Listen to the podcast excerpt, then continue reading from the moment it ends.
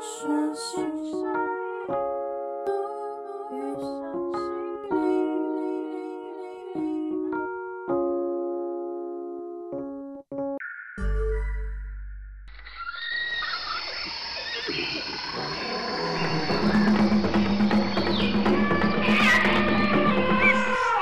晚安，你好，大家好，这里是源形式秘密基地，一座心灵岛屿，欢迎你来跟我们一起探索新森林。Hello，听众朋友，晚安，晚安。我们迟到好久哟，抱歉，马上先道歉是不是？拖延症。对，因为我们第二周的主题啊，植入源形式我们今天邀请一位来宾。啊，我都称他为银竹啦。我们请银竹简单自我介绍一下。Hello，大家好，我是银竹。好可怕，马上变一个人，马上就要问一下银竹现在是带入什么样的角色啊？哎，没有，就是一个想要化解尴尬的角色。OK，OK，对。那为什么这一次呢会邀请银竹来聊控制这个主题？其实我觉得跟他喜欢的事情，还有跟他的日常，其实蛮多息息相关的地方。是对。然后说，我想问一下银竹啊，像控制这个词啊，这个行为对你来讲，你在日常里面。会用在什么样的地方？控制这件事情，也跟大家小小的自我介绍一下。因为我平常的工作其实是做像是幼稚园啊，幼稚园老师，然后或者是说像是一些戏剧表演。哇，听起来两个截然不同啊，Yes，差异很大。对.那其实我们先讲表演这件事情好了，因为我做的它是舞台剧。那我们都知道，在表演的过程中有一个 A 角色跟 B 角色。那你可能是你是 A 角色，那你要跟 B 角色去做互动，所以在这个控制，在一开始学表演的时候，我们就会觉得说，哦，我在家里准备的时候，嗯，我想好我的角色应该要怎么样，怎么样，怎么样，别人的角色应该要怎么样，怎么样，怎么样，嗯，然后都会去想好，然后结果发到到现场之后，才发现说，哎，怎么别人做的跟我想的不太一样，剧本不一样了，对，版本不一样了，怎么？跟我在平常在家练习的时候不一样，是。然后这时候我就会想要，不行不行不行，我我我有练习哦，我有练习，我在家里是有练习的，我不能表现出来就是没准备的样子。是。那这时候我就会控制我自己，我就想说，嗯，好，我要怎样，我一定要怎样，我应该要怎么样，有很多的规矩，有很多的 SOP，然后就会让我一直啊。去跟我的脑袋、跟我的对手打架。那如果像比如说，假设啊，你你已经遇到这个状况的时候，你当下都是用什么样的方法让自己稍微可以跳脱一下这种很想要控制的这个状态？我觉得在一开始的时候一定很难，对，因为它其实是已经是一种惯性了，习惯，对不对？反射动作、反射行为，它是一个很下意识的一个习惯，就就做出来了，然后也不会有人教你说这个就是控制什么什么之类的。那是到后来，慢慢的，我们才知道说，原来哦，先意识到自己，原来我在控制，好，控制这件事，那就是看你要不要接受啦。对，那一开始不能接受，那到后来，慢慢的发现不行了，去接受这个面相之后，接受自己原来是一个这么会控制的人，是。那接受之后，我们就开始可以跟他开始慢慢的跟他共处，开始敞开自己的心。去倾听别人说话的时候，这种的合作模式，它就会慢慢的渐入佳境。哦，嗯，那我我想要问一下，如果像，因为我自己也是很喜欢有一个自己的一套 SOP，那那种感觉就是有点像，我觉得是给我自己的一个安全感。嗯哼，那对你来讲也是像这种感觉吗？是，没错。绝对是 OK，那我就要问一下云子老师，你你自己本身也会有这种想要一个 SOP 的流程，然后让自己有这种很很有安全感的这个状态吗？对，就在上集的时候跟大家聊过关于就是控制这件事，你可能有些期待，或者是说，其实，在控制之之之前，你下面其实有些担心或害怕。嗯、这个担心害怕是会让我们的心灵感到不自在的，或者是它是会让你呃怎么办？我现在不知道下一步要怎么。做没有安全感，就是像刚刚两位提到，所以我觉得或许在突破控制之前，我们先去理解为何。然后刚刚很好笑诶、我们在楼下抽那个原神局，结果。营竹抽到什么，你知道吗？倾听真实，然后里面有一段话，就是就是呃，问题的背后的那个答案，就是他可能在追求某些卡住的东西，其实就在问题的背后。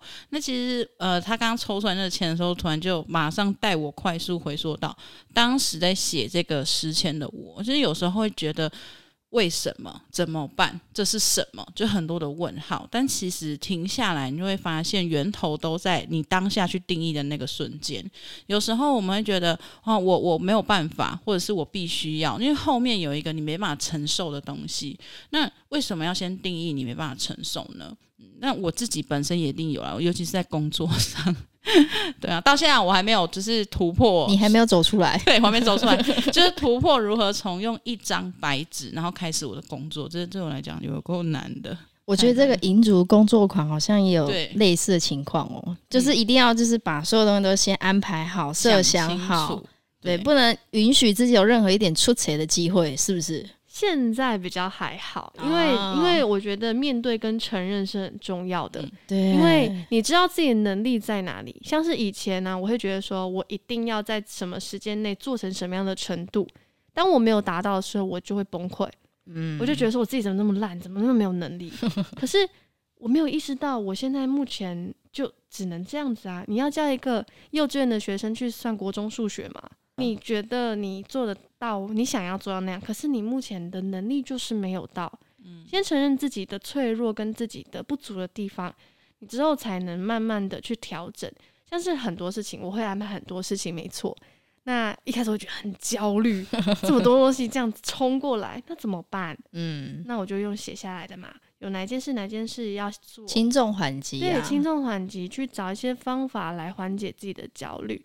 那对我来说，嗯，有 SOP 其实对我来说其实还是有帮助的啦。对，因为 SOP 对我们的生活是有帮助的嘛，我们不否定它。对，我们是有条理，但是同时呢，我们也可以保持自己的一些弹性。真的，嗯，我觉得这个还蛮重要的，因为像我自己的话，我觉得我都一定要有一个 SOP 的东西，主要是因为第一啦，我觉得这样我才知道我可以怎么做，或者是我要负责的范围是哪些。那刚刚银主提到弹性，我觉得是一个很棒，因为我近期也是在二月份那时候有在教课嘛，然后我觉得本来会觉得教学好像就一个样子，对，就会会觉得好像教学就一定要有一个很老师啊，然后你被我催眠了，对，就是一定要有这个状态。可是其实我自己是可能还没有觉得自己还没有那么有能力，或者是不是那么的准备很足够。那我觉得是后来可能老师有提醒我，就是你可以保持就是学习。对，你用一个学习心态，然后以及用分享的角度，我觉得在做这个教学的时候，你可能就不会是带着一个定义或者一个框架。那我觉得他讲这个弹性，就是我很需要去学习的。嗯，弹性是很。真的在生活上，或是我们在看待事情中很重要的一个元素，嗯、因为我们都把生活上很多事情不停的反复在做，因为我们为了生存，其实你会发现脑袋要应付很多机制，甚至是我们为了生存要做很多的挑战，那一直来一直来，有些事情是消化不了的。那之前在讨讨论那个潜意识的呃这个议题，也有讨论到说，表意识它可能每一秒钟最多就是五十件嘛，潜意识最多是一百一十万件嘛，这。这一十一百一十万件怎么来的？可能就是在表意识我已经习以为常，或者是练习到一定的熟悉程度之后，我就进入到潜意识。这个东西有好有坏哦，它是一体两面的。就好比我们讨论开车这件事，我们都知道遇到红灯、遇到危险、遇到障碍，我们需要踩刹车。对。可是如果今天你是轮胎爆胎，或是发生一些比较特殊情况，对你踩刹车反而会再来。造造成危险，所以有时候我们在生活当中里的挑战是出具于我们需要去更改这些城市，我们要去更改这个 SOP，它是来刺激我们不不要老是都用同一套，你会活得像机器人，在提醒我们要变回人类的这种感觉。那我觉得就要问一下云主了，因为你小时候啊，到长大的整个阶段至今，就是你是怎么样一步一步慢慢的去觉察自己好像会控制，然后或者是说，诶，你觉得自己可以慢慢觉察到我现在在控制那个过程，或者是什么样的契机，是有人提醒你吗？或者是有什么样事件让你有觉察到？嗯，其实我不知道我那个算不算晚哦，大概就是。二十五岁、二十六岁那个年纪，嗯，对，那是我呃人生中第一次很大次的挫败，是挫败到也大概有呃一年多的时间是爬不起来的，对，觉得说啊，我可能不适合表演，哦，或者说我可能没办法做这件事情，我要不要放弃算了？然后当然有很多的责难啊，自我否定。然后后来，当然我在学习路上有呃自己的戏剧老师嘛。那戏剧老师他是会提醒我，因为他其实也是一个很敏感，然后也很共感的人。嗯，对。然后所以他看你的身身体的状态，然后看你今天的样子，他就会知道你今天怪怪的，嗯，或者说你现在怎么样了。然后他，因为他也教学非常多年的，所以他的 data 值其实很够。嗯，然后他也会有一些分析出来，他会去提醒你，然后让你去发现这件事情。很多时候他只告诉我们说：“哦，我看到你这样子喽，嗯，我看到你这个样子，所以我跟你讲，对，那你要不要去改变？那是你自己决定的事情。嗯，对，那。”一开始我都会觉得，我都把老师的话当圣旨，你知道吗？我就是那种，对，我就是圣旨接旨，我就是那种乖学生。从、嗯、小到大，老师讲的话，我都把它当成圣旨。所以只要老师说，哎、欸，你有控制，譬如说，大家当然不是直接说控制，他可能是类似的事件，是你怎么样，怎么样，怎么样喽？我就说，是我那里做不好吗？这、嗯啊，怎么了？啊啊，老师叫我改，好，我改。我不是因为发现到什么事情改的。我是因为老师叫老师这两个这个这个头衔这个角色这个身份叫我改，是我才改。哇哦，对，可是老师他说我没有要你改哦，我没有逼你改哦。对，你去意识这件事情，这件事情是你舒服的吗？你喜欢的吗？还是你想要改变的？是，那你自己决定。哦，但是那时候我的状态就是觉得说老师叫我改我就改，然后后来是花了很久的时间才知道。原来老师要告诉我的事情是这样子。嗯，回到刚才那个诗签忠言逆耳，所有的问题呢，都所有的那个，嗯，看一下答案啊，对都在问题的背后。是对，只是小时候你去不懂为什么老师要骂我，但是他不是要骂我，对啊、他是提醒我。对，所以我觉得可以跟大家分享这个部分。有时候像我这种强硬啊、爱赢啊，我就是要赢这样子的人，嗯、对，我要赢，好胜心很强烈啊的的人啊。有时候就是去看，哎，有时候不是真的觉得你在，你很弱，你很烂，只是有的时候有更多地方可以调整。我知道那些话听起来很不好听啦，就是谁会想要接受自己就是比较脆弱一面、啊，比较脆弱，对对对。对但是其实过了，其实就真的可以过了。真的，嗯，而且我觉得对你来讲，好像这个进步跟成长是让你非常有感的，对不对？非常有感啊，对，因为我才发现说，原来我是这样子的人，然后我可以接受控制面向的我，嗯，然后我控制了，so what？就是那控制，那就控制啊。如果你觉得这样子让你舒服，那就做啊。那如果你觉得不舒服，你不喜欢这样，那我们再调整。那过了之后，我就觉得哦，好像一切没有这么严重了，真的不用再责骂自己了。也嗯，觉得哎、欸，那那如果你生来就是这样子，那干嘛要责骂自己呢？是，就是我觉得也是，就像银主刚刚讲，我觉得就是接纳自己有这个面相啊。因为如果说你一直要去压抑啊，或者是去对抗，我觉得反而会变成另外一个状态。嗯，对，就我觉得这银子老师有讲过嘛，就是如果你压抑久，然后你又不允许自己有这个面相，其实久而久之，你跟自己的关系会越来越差，嗯、然后相对性的，你可能也会没有办法跟别人相处。对对啊，就是嗯，刚刚在楼下有聊到说，生命很多的人事物都像是自己的一面镜子，所以或许不管是谁给你的反馈，给自己的反馈，或者像说刚刚印度讨论到了他的老师，或者是他在学习的这段旅途中遇到的人事物，其实都是像是在换另外一个面向提醒他。其实当初就是发起这个邀约，想要请。他来参与这个节目，所以我觉得或许控制这个议题听起来，他好像是人人都会有的状态。可是我会更倾向说，嗯、大家可以换一个面向去试着心疼自己。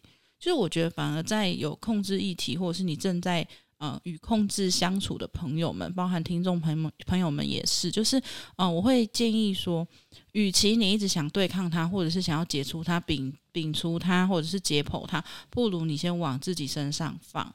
就是心疼你自己，说你是不是对自己太过苛刻了，或者是说你老是想要要求自己交出一个什么样的成绩单？你有没有好好的坐在你的身边陪伴你自己，真正你自己去面对你生活的每一刻？还是你只是想要呃对这个世界，或是对你身边的一切、对关系去呈现一个你觉得很完美的状态？这我觉得反而会让就是呃自己会活得很累。真的，而且我觉得像银主现在在从事有教育嘛，嗯，就其实小朋友可能也会有很多一些比较呃失控啊，或者是觉得比较疯狂的一些行为。可是我觉得对你来讲，你会允许他们，就是像刚刚你有提到，你可能会让小朋友们真的心情不好，就先去外面自己吼叫吼叫，让他去释放，而不是就是要控制他，安静，闭嘴，现在不能吵。对，我觉得这个这样的方式对你来讲。跟小朋友关系是不是可以更靠近，或者可以更了解他们在想什么？嗯，我觉得其实这件事情其实真的不容易诶、因为我们本身就是台湾的体制内教育下养出来的小孩，是是是，我们很容易借由我们前面的人的行为去模仿，譬如说我们的老师，我们就会去模仿他管教的方式；我们的父母，我们都会去做模仿。那嗯、呃，我会尽量给我的孩子一些他尊重他自我的感受的，允许他尊重他自己的感受。例如说，通常譬如说小朋友呃跟人家吵架了，呃，应该是说譬如说他玩游戏输了啊，他哭了，对，挫折感，然后他老说哭什么哭，就玩个游戏有什么好哭的？哦，这很普遍嘛，大家可能都有听过这些事情。嗯哦、我们在这边没有要怪那些老师，老师们很辛苦啊。我们只是 example，对，example，举个例哈，对，举个例，对，那嗯，那时候我我只告诉这个孩子说啊，宝贝，你哭了，对吗？然后这个叫做就是嗯挫折感，然后这个叫做觉得有一点点嗯不开心、不舒服了。不甘心，对，不甘心啊！对啦，对啦，对啦，我跟他讲是不甘心，get 到，get 到，有点忘记我在讲什么。对，我说这个心情叫做不甘心，不甘心。你觉得这里闷闷的，你觉得很难过，没关系，你吐气，吸气，吐气，然后拍拍自己的胸口，把那些不甘心、不不开心、不甘心的感觉，我们让它慢慢的先哭完，把它哭掉，没有关系。对，那这时候我这样讲的时候，他的老师在旁边。就没什么讲话了。哇哦，对，但是我没有要 diss 老师 呀，yeah, 我没有要 diss 他，只是说我自己有我自己的教育的方法。那当然有时候我也会俩工啦，我不是人嘛，人嘛啊，啊，怎么可能？对，是有情绪的啊。那边对吧？然后还是会想扁啊。对，但是就是我们会讨论，譬如说有个孩子他很失控，他三年级了，他一个大男生。大吼大叫，哎呀，笑啊笑啊，怎么都很很夸张，很吵，真的很吵。然后我就说，叉叉叉，我们来讨论一个方式，好不好？你这样已经影响到我上课了。那我们来讨论一个方式，你开心我也开心，我们可以好好相处的上课模式怎么样？嗯。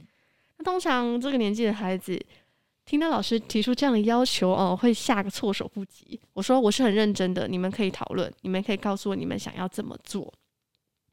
他们没有想出方法，那这时候我提出了一个方法，那不然你每个人给你们一分钟发狂时间，好不好？你觉得你很想，因为男生嘛，对，他们有很多的电 要放出来，对吧？我懂，孩子有能量要放出来。是，好，我说那一分钟你们可以吼叫、大笑、尖叫都可以。你只要说，老师，我现在想要一分钟的发疯时间、发狂时间，我就允许，特别给你们五个男生。因为那个男生这样，其他男生就会想要这样、oh. 啊！给你们五个男生都有这样的特权，好不好？不是特权啦，就是你们可以这样。对啊，女生如果要的话也可以啦，是是是，可以跟我报名 啊。对，那他就说好。然后果然下次上课的时候，他我说：“那你你现在好像有一点点激动哦，那你需不需要一点点的一分钟的发狂时间？”他说：“要，我要。”我说：“好，那计时开始。”然后他就开始叫叫叫叫叫，然后所有人都一直在看他，在等他。这样子，他这个活动他其实只用了两次哦。后来他就觉得他不想用了。我说：“嗯，你想要发狂一下吗？”他说：“哦，我不需要了。”我说：“所以你觉得你现在可以把自己照顾好、控制好喽？”哦，这时候的控制、自我规范其实就蛮重要的。对，因为你不可能去餐厅，然后小小孩要教嘛，对吧？那不可能长大之后去餐厅还大吼大叫嘛，去图书馆大吼大叫嘛。那属于这个比较就是规范一些基本的尊重，这些还是需要的啦。对，那这时候的控制可能就是还不错的控制。是对，我发现哎，两三次之后他不想要了，他觉得他自己有办法让自己比较稳定。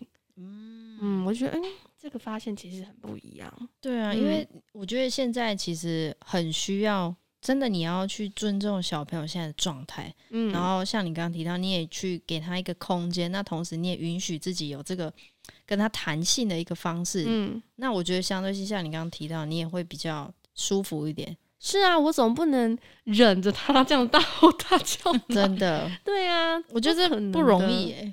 很不容易，真的很不容易。尤其是我们有一些新的思维进来，可是我们体内是留着一些旧的制度的。对对对，打架。对，所以这样子的过程其实一直在更新自己，一直在调整自己，一直在看书，那就是看一些不管是教育的，然后或是一些文章、一些影片，然后待在另外就是在戏剧上的学习、自我探究的那些，全部都要。你要去整合，真的对。然后我觉得要找到自己一套属于你这真的适合的一个方式啊，因为像你有接触教育，然后又有接触戏剧，嗯，我觉得你刚刚提到可以把它融合在一起，对你来讲是很有帮助的，是吗？对，对我来说，因为我一直都希望说，我希望我学到在戏剧上学到了一些情绪的抒发或是自我了解，可以更早一点带给孩子。嗯，毕竟如果你孩子从小就会学会这件事情。那你长大之后，其实你在面对社会的时候，你更有能力去面对这些事。它就像是一个软实力，你知道吗？你去跟人家相处啊，你去跟人家互动啊，他都会需要这些能力的。对。但我们有时候就是小时候没有学到这些能力，所以你去社会碰撞的时候，就会就会碰壁啊。对，不是碰壁就是逃避。是啊，是是，没错，真的真的。那我想问一下，像你接触戏剧大概多久的时间呢？我目前到今年的八年的时间，哇，那在这八年来说啊，就是戏剧对你来讲，它除了可以协助你，可能比如说在教育上可以增添一些不一样的乐趣啊，嗯、或者方法。嗯、那除此之外，对你来说，你觉得在你的人生里面，给你最大的一个启发，还是说改变会有什么？改变吗？我觉得主要还是跟人的连接吧。嗯嗯，就是那种人跟人之间的温度，因为其实我以前也算是个偏孤僻的人啊，偏孤僻是吗？对，偏孤僻，偏孤僻到底是多 偏呢？对呀、啊，孤独的一匹狼，对，就是偏孤僻的人，然后也不太会合作，然后跟人家的交流可能是处于比较表面的状态，嗯，对。然后学戏之后呢，你可以感受到你跟这个人之间可以有什么样子的连接跟互动，是。然后你怎么样可以去好好的敞开自己去感受这个世界？因为你把自己关起来封闭之后，其实很多很美的东西你是看不到的，真的你是没有办法发现的。对，那我觉得学戏剧之后，我可以更敞开之后，就觉得哇，其实美好的事情其实很多。那。相对来说，负能量的部分就会慢慢的下降。那戏剧对你来说啊，就是会需要去控制自己的状态嘛？就是比如说你要演一个角色，嗯，然后你需要控制自己不可以，就是要爆，然后不能爆，有需要这种过程吗？要爆不能爆，你是说角色在对？比如说你可能要情绪要很扩张的时候，嗯，然后你得要控制自己，就是要演出那种压抑的，对对对，那种。我觉得这就是戏剧很美的地方，欸，诶，就这个会很难吗？很难吗？我先讲为什么我觉得这是一件很美的事。嗯，因为这就是人啊，对，就是有这样子的人，你坐在观众席，你演出这种想生气但是压抑的角色，就是有这种人在台下，观众看到了，他会有什么样的感觉？他会觉得他被同理，真的有共鸣啊，对，有共鸣。原来世界上有跟我一样的人，我不孤单。然后，原来就是这就是人性，对对。然后我们就是有这样，我们不用去批评他，我们可以去尊重他。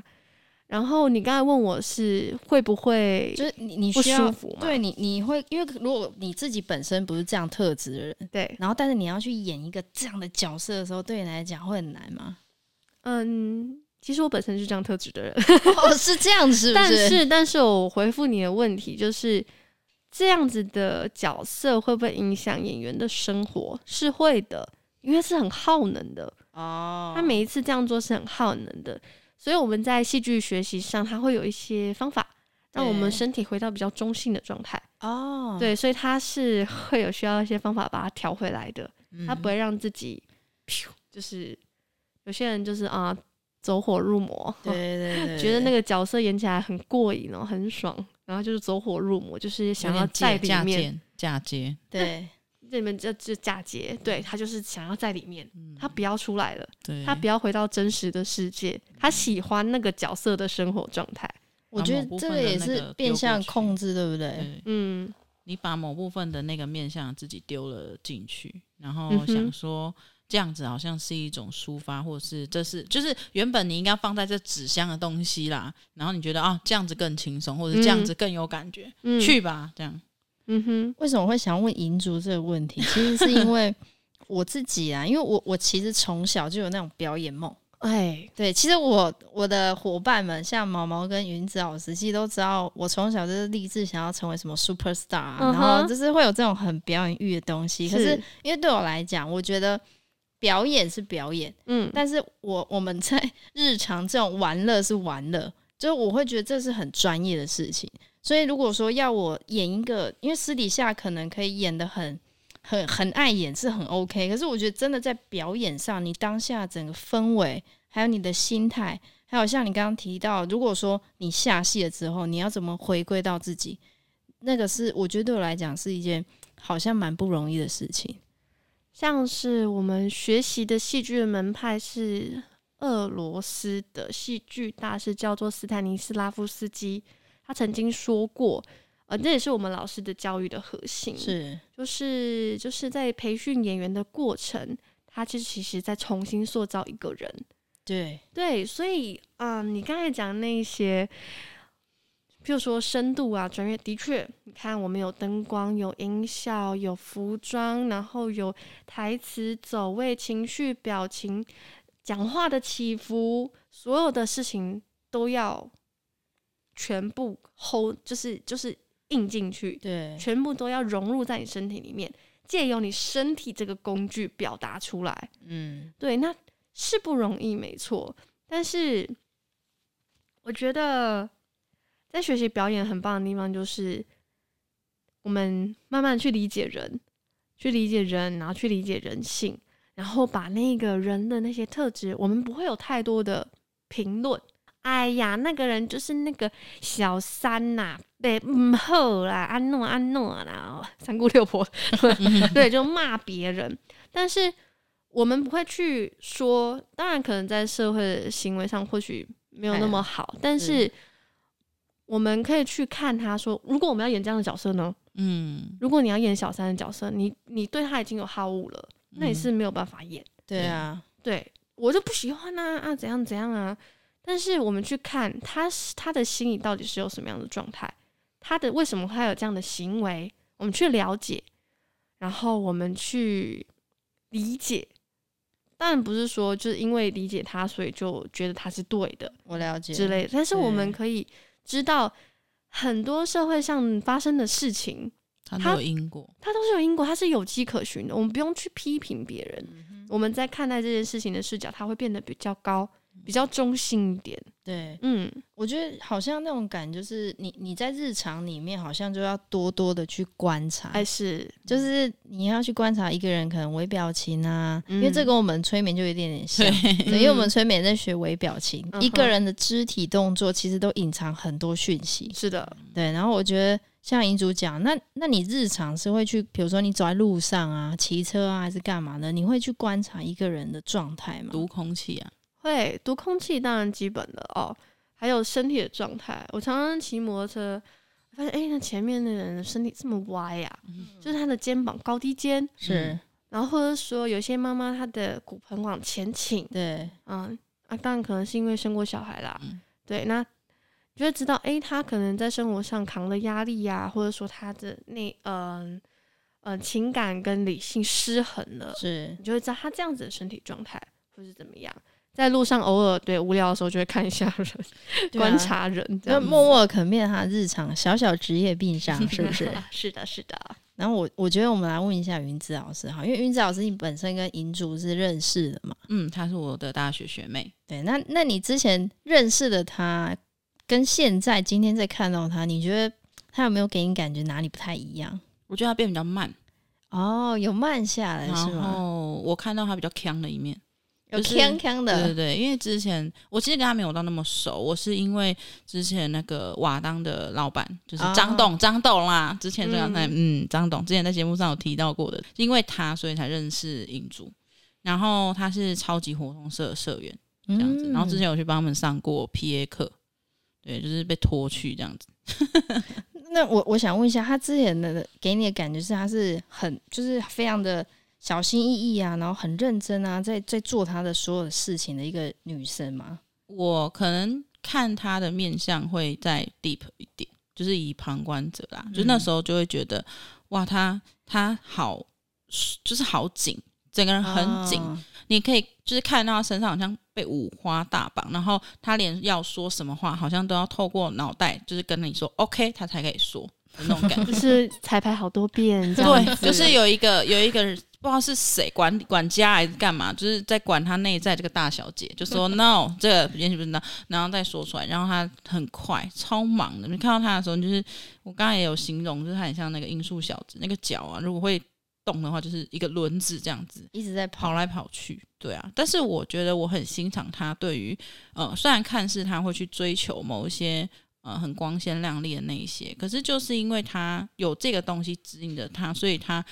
尝试了很多可能，他甚至愿意去投入，甚至去感受跟放大，不管过程他有没有撞墙，还是说他的体验感受是什么样的，可他愿意去 try，我觉得这很棒，因为不是每一个人都可以做到这样，他可能只是想要一个捷径，或者是说我我只是追求一个哦，人家是这样子达到的，所以我要跟你一模一样，可是他不太一样，他就是给我感觉是，呃，他是愿意可以去玩的，去体验的。真的，嗯、我觉得，因为像刚刚在楼下跟银主有聊到嘛，就是也不是说特别去学戏剧的本科系的学生，嗯、但是你是很愿意去 try 一些这种让你觉得很有趣的，然后或者是好玩的类别。对你来讲，这个这种喜欢尝试的这个心理啊，或者是这种特质，是你从小就有的吗？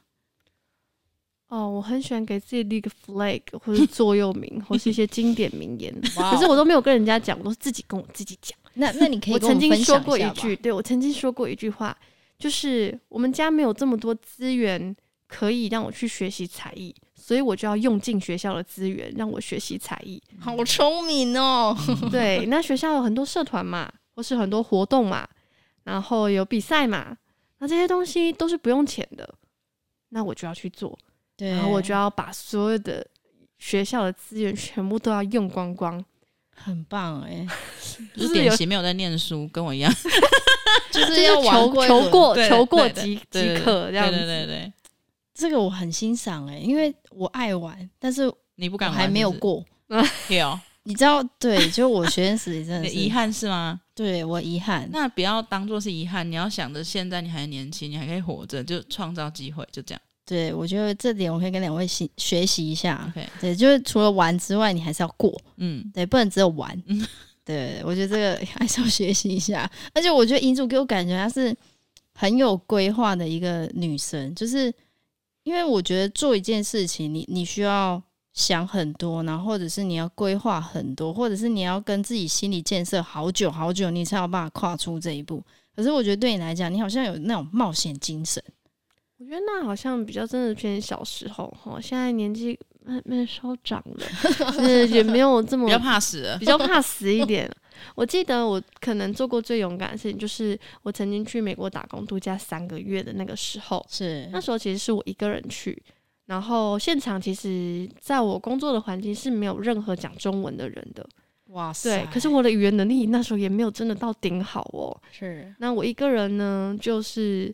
坐着飞机，然后过海关，然后转机，那也是我第一次一个人出国，然然后一个人到这么远的地方，到了现场之后，你还要搭一段的公车到另外一个点，另外一个点之后还要有那个当地的工作的地方的人来接你，他是这样子舟车劳顿的。然后那时候都是一个人，然后结工作结束之后，我也去旅行两诶一个礼拜还是两个礼拜，有点忘记，也是一个人。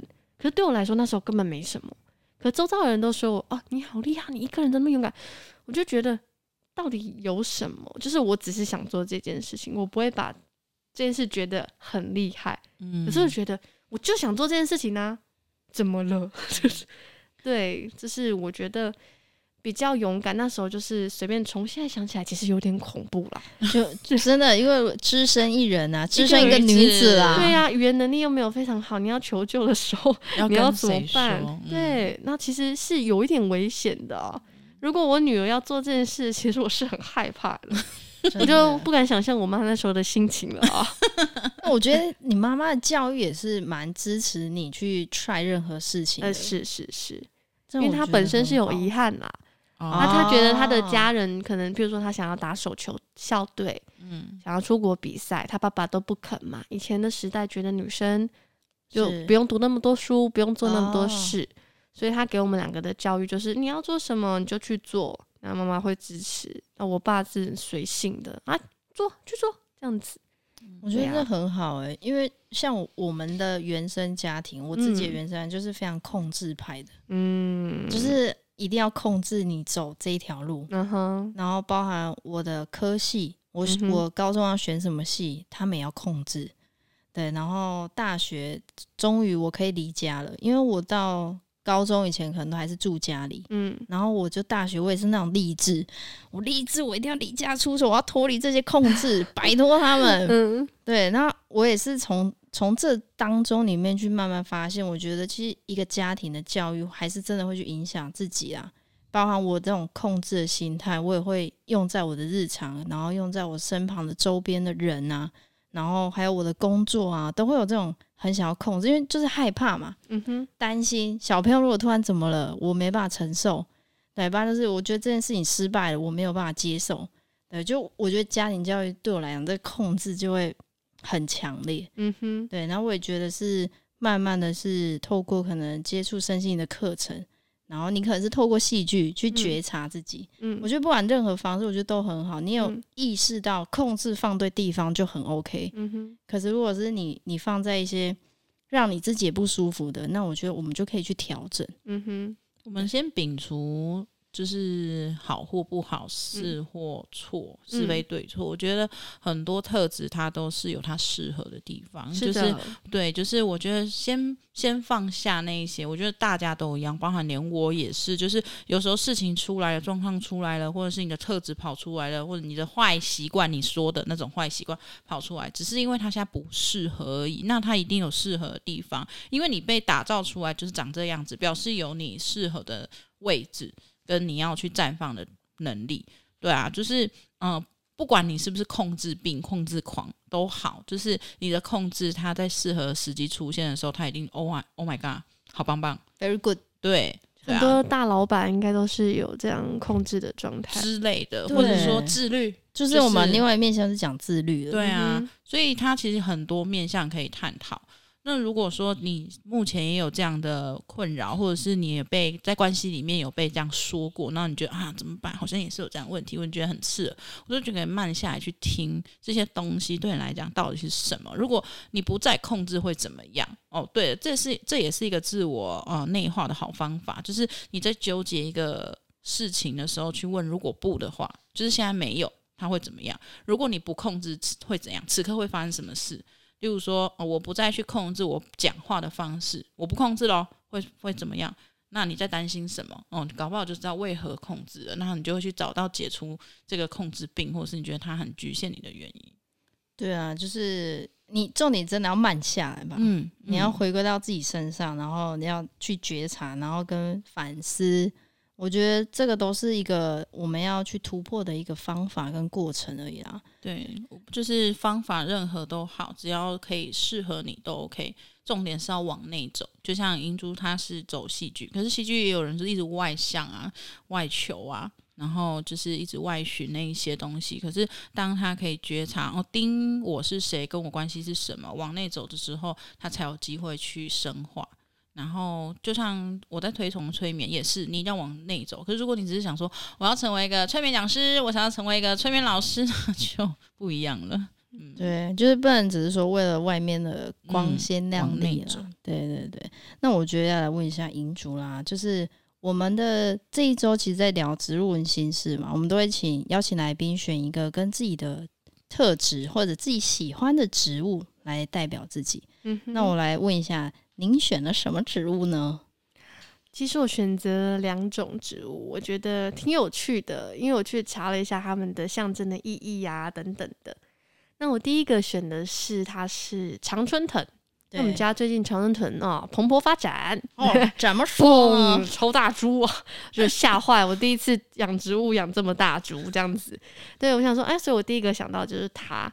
那我后来发现，哎，常春藤其实关于像是呃爱爱，然后是忠诚、友谊跟情感。哎，其实我觉得这跟我本身的特质蛮像的。我们刚才讲到一体两面。那我说我这是个忠诚的人，但是反面来讲，就是另外一面来讲，其实我有时候蛮执着的。是啊，对，是是是执着。但可是忠诚这件事情，好像在大家耳里听起来挺好。对，但是太过的时候，我们就会变成某种执着。对，那这两个面相，就是目前都是我的面相，所以我觉得也没有关系。嗯，那这个是我觉得比较符合我的特质的常春藤。那再来，我另外一个选的，我觉得很漂亮的。它叫做秦叶榕，那秦叶榕去查了一下是什么祥和啊、好亲近啊、和蔼可亲啊。我觉得这个比较是我追求的那种外在给人家的形象，人家怎么看我，人家看到我就要觉得我是一个和蔼可亲的人。啊，对不起，笑太大声了，慈祥老奶奶是吗？对对对，哎呀哎呀，然后什么事交给你就很安心啊，很放心啊，很很温暖啊。我全是想要带给大家这种感觉。OK，我我觉得我因为我第一次见到银珠本人，所以我觉得他给我感觉的确第一个第一第一个面相感觉是，我觉得你是一个给人家感觉是很多 power 很多能量，然后那种能量是给人家感觉是可以疗愈我的，就是知道你从你嘴巴讲出来的东西，我觉得我好像有一种被温暖，然后会有一种被包住，可能有那种爱的感觉。对，我觉得这个感觉是。就像你刚刚讲，你这个长春的特质是有的，难怪家里爆爆炸成这样。对，我觉得他可能 爱太多了，没错，爱超多，爱泛滥，真的，所以我才教小孩啊，我觉得很好，因为我把它用对地方是挺不错的。嗯、对，对，我觉得那我问一下于子老师，你对这两个植物啊，你有没有什么样新的不一样的那种看法？嗯，每次讨论植物都是探讨它的能量跟功效嘛。那刚刚银珠聊到说跟它比较近是常春藤，我同意。因为其实常春藤本身它，它诶，大部分养它的人，或者是会呃把它摆在居家环境的位置，都是拿来净化、嗯，调整频率的作用。嗯、然后同时就是常春藤去去抓那一些比较应该讲负面嘛，但是我不太喜欢用这个词啦，就是比较复杂或者是不适合这个场域的磁场，再把它抓掉，就也有点微控制。嗯，哎，no no，就是不要这个先先去那里，那种管秩序的概念，啊、对。而且不管是呃秦叶榕还是常春藤，他们这两个植物都是用来就是做疗愈，有人把它拿来做草药。就是如果你是绿女巫，或者是你有在做就是绿色植物能量的，其实天然疗法其实也会也会用他们两个植物来去做就是内在的调理这样。那如果说秦叶榕的话，它比较偏向是外在的东西，的确，因为它是跟财富有关。还有就是你想要追求的那一种，呃，我想要什么都好的那种状态。那个好是表象，就是我们说的意象表象的那种好。我想要美好的感觉，给他哦，你是轻松的、很平和的那种好。可是内在好不好？I don't know，对对，那种状态。然后再来，如果他拿来送礼，或者是你是呃只在这一种就是粽子的话，它也有就是祝福你平安的意义。嗯，就是蛮像他的啊。对啊，而且我觉得他给我感觉就是。就是非常真的有和蔼可亲这种感觉，只是刚开始如果你不讲话了，还是会有一种距离感，因为他嘴角是比较下垂的吧，就是会觉得比较严肃啦。我爸的嘴巴，就就开始如果他不讲话，可能会觉得哦，稍微稍显严肃一点。嗯，但可能开始聊了之后，就慢慢感受到你这个人其实给人家感觉是很亲近的，然后也有给人家感觉是哦，你是蛮多感受的啊，然后是不会说就很理性，还是一定要很逻辑。对，我觉得这种比较弹性，然后很有跳跳的那种天马行空那种感觉，我觉得聊起来是很舒服的。嗯，对，谢谢。那我觉得最后还是要请英主来分享一下，就是未来啊，你可能在戏剧啊，还是说在教学啊，你未来有什么样的发展，可能想要跟我们听众朋友分享的。嗯，好，嗯，其实就是在近期的时候，刚才就有提到，其实我会尝试把戏剧的学习到的一些东西，然后呃，借由教学带给孩子。那很开心呢，我们这个。呃，我现在带的剧团叫做上剧团，上剧团英文工坊，它在台中已经有十三年的时间了。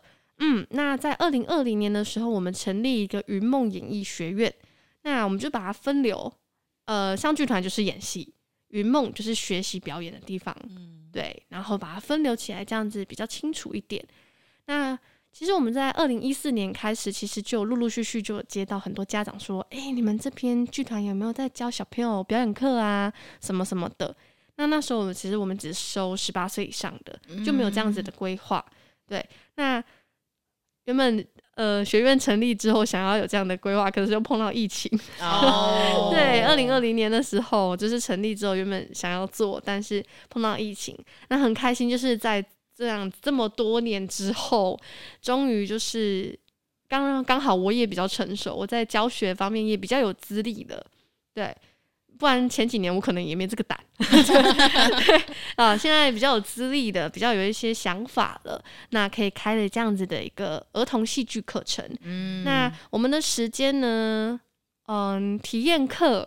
其实就是这礼拜六啦，哇 哇！三月十八号这礼拜六是体验课的时间。嗯、那如果听众朋友们错过了，It's okay，我们就是四月八号正式课程，哦、然后就会开始每个礼拜六早上十点到十一点，然后还有十一点到十二点。那我们是有分年龄段的，五岁到七岁跟七岁到十岁。哦。嗯对，有这样子两个阶段的课程。那五到七岁的话，他是比较会用绘本、绘、嗯、本的方式去带领的，带小孩去，嗯、呃，看一些故事，然后去做一些学习。那七到十岁的话，我们比较注重的是，希望可以借由戏剧这个，呃，这个媒介吗？就戏剧这个科目嘛，反正是借由戏剧啦。哦，总归一句，借由戏剧可以尊重自己的感受。嗯，嗯，我觉得很好，欸，哎，很棒，嗯，表达自己的需要。对，那我觉得后面啊，如果详细资料，我们再请银主提供给我们，再放在我们的资讯栏里面。如果有兴趣的朋友啊，还有家长啊，真的我觉得很推广，从小的教育真的非常重要啊。对。而且发展不同的面向跟深化也是很重要的。是的，真的。那我觉得今天很开心邀请到银主来我们节目啦，谢谢，我也很开心。